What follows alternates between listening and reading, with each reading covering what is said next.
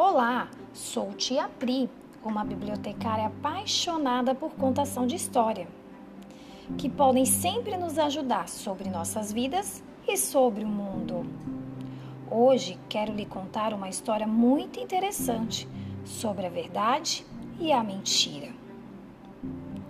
Em tempos imemoriáveis, encontraram-se na fonte das virtudes lá na Grécia esses dois personagens, a verdade e a mentira.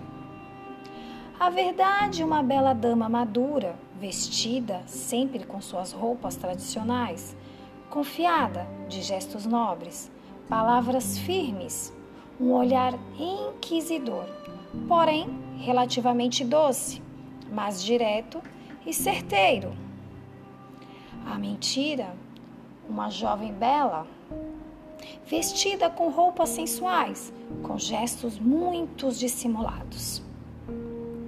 Ocorre que quando as duas se encontraram, embora não se conhecessem, a verdade, bonita e educada como sempre, resolveu convidar aquela jovem que ela não conhecia para banhar-se também na fonte das virtudes.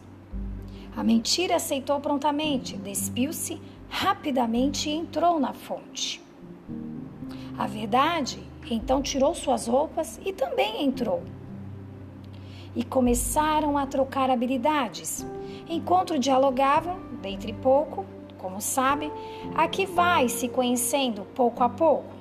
Começaram a rir, contar lorotas, brincadeiras, dialogaram sobre quase tudo, principalmente sobre a tolice dos comportamentos humanos diante dos desafios e adversidades. Foi aí que a mentira resolveu fazer o convite à verdade. Ela fez a seguinte proposta: ficar amiga.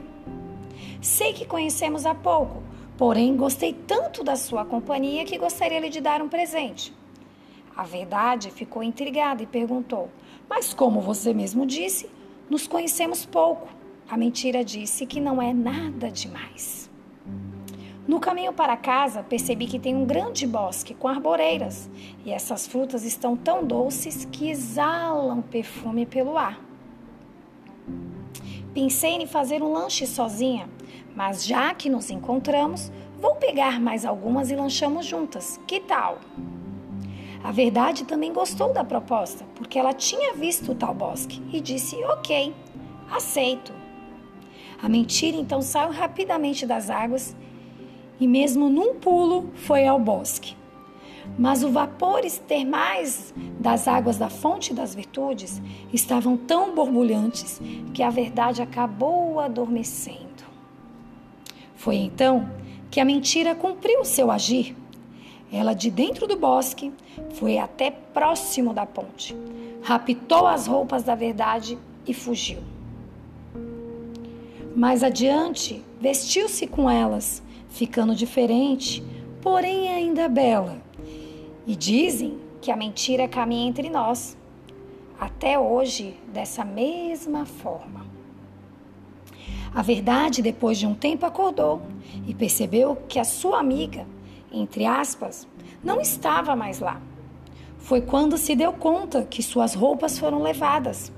Ela ficou muito entristecida e até tentou vestir os trajes da mentira, mas não lhe serviram, rasgaram-se. Ela teve que ir embora dessa forma, nua, e dizem que até hoje, quando as pessoas se deparam com a verdade, se incomodam porque elas surgem assim, nua, íntegra, sem superfúgios. Já a mentira veste-se com as roupas da verdade. No primeiro momento parece bela, confiável, mas esconde dissimuladamente a sua real falsidade. Um grande abraço e nos vemos na próxima história.